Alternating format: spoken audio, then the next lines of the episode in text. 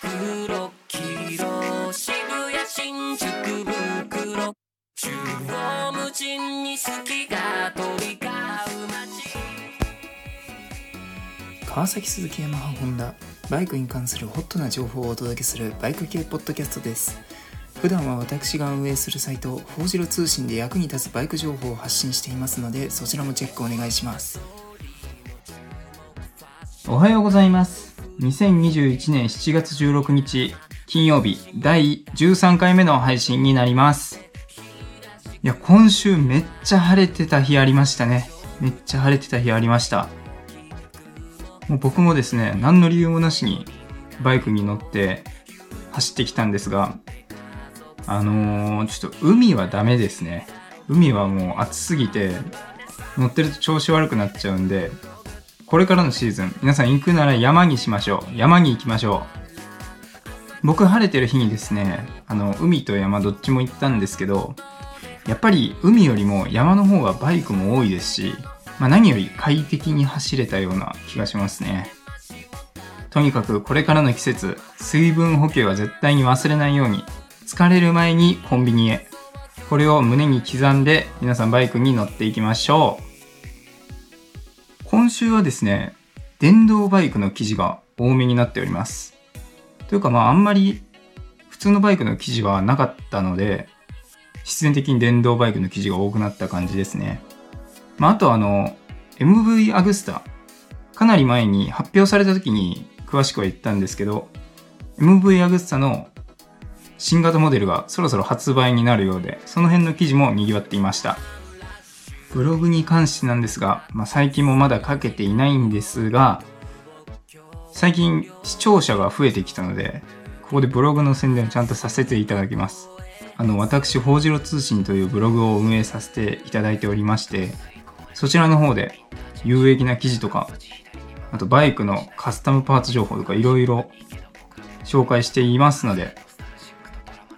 ぜひ読んでいただければと思います。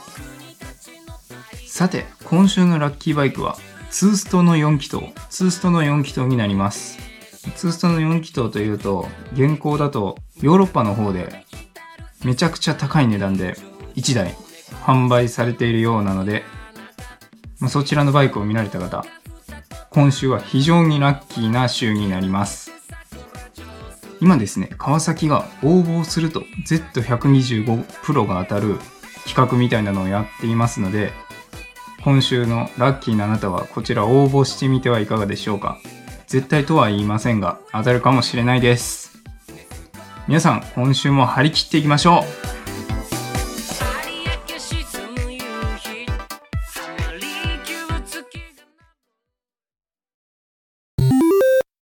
バイクのニュースの記事が3つ続きます。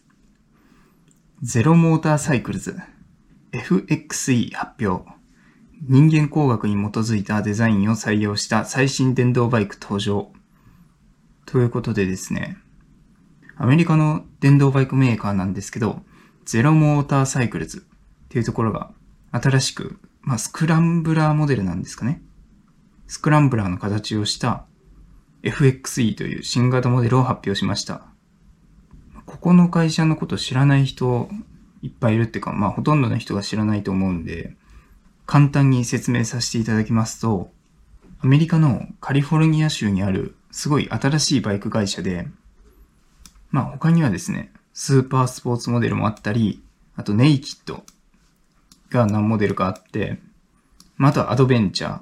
とか、オフロードチックなモデルもラインナップされてる会社なんですよ。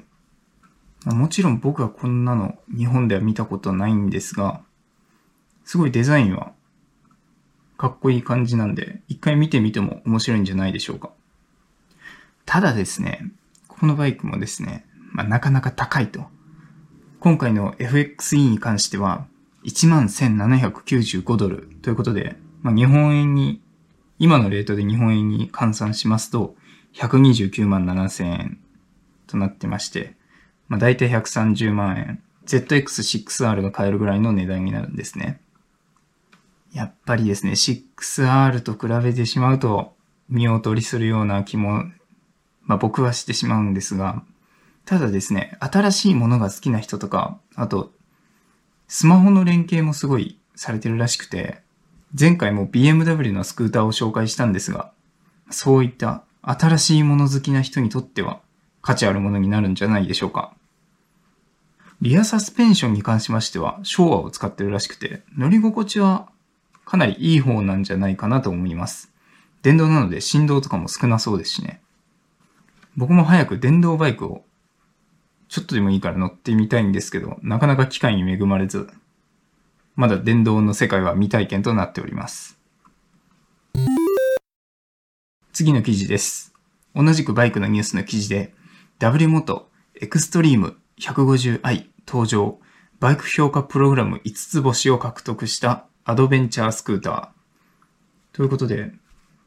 まあ、今度はマレーシアのバイクブランドである W 元の新型のスクーターですね。今度はマレーシアです。あのですね、僕これ、そのバイクの形を見て、間違えて電動バイクって判断してたんですけど、これよく見たら、エンジンで動いてるバイクですね。完全にエンジンで動いてます。マフラーがついています。で、この 150i の150は排気量になります。ですね、このバイク、ちょっと勘違いするほど、電動バイクと勘違いするほど、なかなか近代的な見た目をしてまして、ヘッドライトに関しましても、ウィンカーに関しましても、全部まず LED ですと。全体的なルックスに関しましても、まあなんか、今の PCX に劣らず、負けず劣らずといった感じで、非常に近代的でいい感じの見た目をしています。で、こちらに関しましては、さっきとは違って、かなりリーズナブルな価格設定になっていまして、エクストリーム 150i の価格は9588リンギット。これ日本円で約15万円程度ということになってありますね。あの、ホンダの ADV150 が、まあ言えば同じような形をしていて、排気量も同じぐらいなんですけど、こちらは45万1000円と。なんで、単純に考えて3分の1の値段で、同じ排気量の同じようなコンセプトのバイクが買えると。中身に関しましてはもう圧倒的に差があると思うので、コスパで考えたときに、どっちがいいかとなると、まあわからないんですけど、まあそれにしても同じような車格のバイクが3分の1の値段で買えてしまうと、さすがマレーシアといったところですね。でですね、なんかエンジンのスタートストップ機能ボタンみたいなのもついてるらしくて、そのアイドリングストップは自動なんですけど、こちらはその手動でスタートストップボタンを押すことでアイドリングストップに似たようなことをできると。そういった機能もついてるようですね。皆さんもこのバイクぜひ見てください。すごい近代的な見た目をしていて、パッと見15万円とは思えないような作り込みをしていますね。ただ日本で買えるかとなると、あんまり輸入されてこないような気がするので、手に入れるのはなかなか難しいかもしれません。続いての記事です。CCM マーヴェリック発表。上品な雰囲気を放つスクランブラーモデル登場。はい、僕これも EV バイクだと思ってたんですけど、マフラーがっつりついてますね。2本出しでがっつりついてます。ですね、今度は英国のバイクブランド、イギリスのバイクブランドの CCM となっております。でですね、こちらの CCM というメーカーなんですけど、実は1971年に設立されていて、かなり老舗のバイクメーカーなんですね。ま、もちろん日本のバイクメーカーとかその有名なバイクメーカーに比べれば、歴は浅いんですけど、意外と昔からあると。で、かなりマイナーな感じのバイクメーカーになってるんですね。こちらのバイクメーカーはですね、見た目的にはだいたいスクランブラーチックなモデルが多くて、で、他のモデルはですね、結構単座のシートが多いんですね。あの、要はシングルシートと、一人しか乗れないシートで、なんかよく外国の CB のカフェレーサーカスタムとかで、シートの後ろなんもないやつってあるじゃないですか。まあ、そんな感じのバイクが純正の状態で売られてるような、そういうメーカーになっております。なんだかフレームの感じもですね、すごい有機的な形をしていて、すごい独特なバイクメーカーですので、一応見てみても面白いんじゃないでしょうか。さすがイギリスといったところで、トライアンフに負けず劣らず、こちらもかなりおしゃれな感じのバイクになっております。でですね、こちらの今回のスクランブラーモデルマーベリックに関しましては、日本円で約152万円、152万円程度となっております。続きまして、オートモーティブメディアレスポンスの記事で、ハーレーの新電動ブランド、ライブワイヤー最初の市販車を発表。7月18日ということで、ハーレー・ダビッドソンで前、ライブワイヤーっていうバイクが発表されたじゃないですか。で、その後になんかライブワイヤーがバイクの名前じゃなくて、なんか新しいブランドの名前と言いますか。まあトヨタに対するレクサスみたいなノリで、まあライブワイヤーというブランドを展開したと。なんでこれからハーレーから電動二輪車が出るときは、そのライブワイヤー〇〇みたいな。ライブワイヤーのなんとかっていうバイクの感じでラインナップされるようですね。でですね、今回発表された市販車がライブワイヤーの最初の市販車、ライブワイヤー1というものらしいですね。こちらのバイクなんですけど、かなり前に、まあ日本でも試乗会とかがあったようなんですが、そちらとほぼ同じで、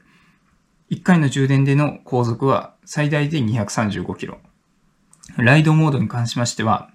驚きの7種類と。7種類もあります。私の ZX25R は、フルパワー、ローパワーの2種類ですね。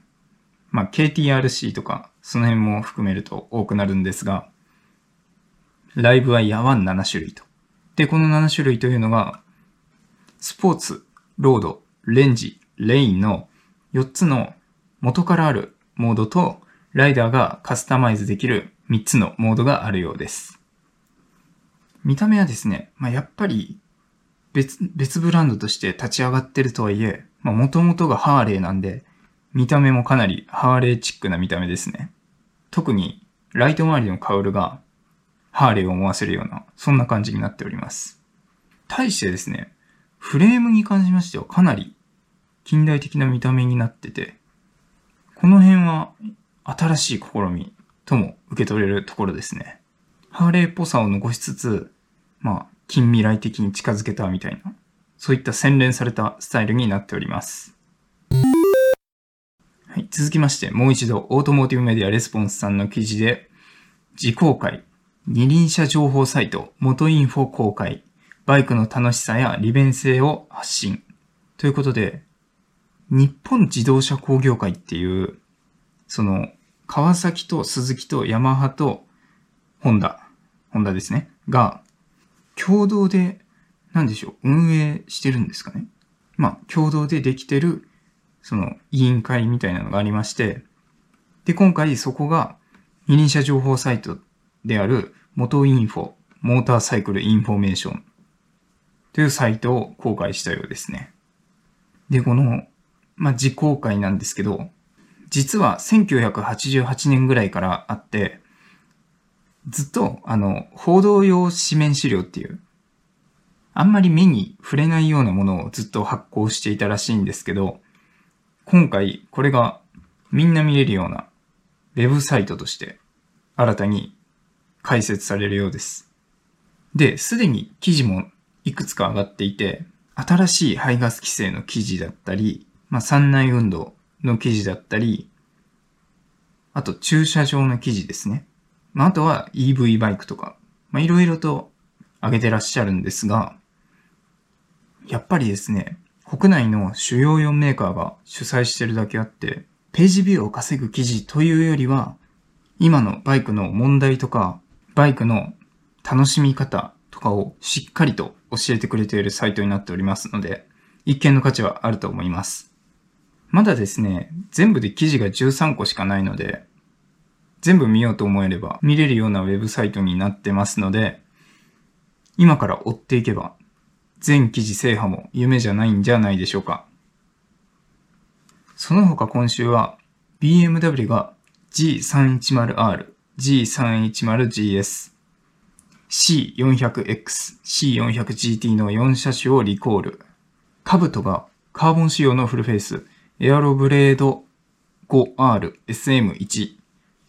に新しいグラフィックを追加。で、もう一度カブトでカムイ3に新しいグラフィックモデルのレイヤーを発売予定といったことがありました。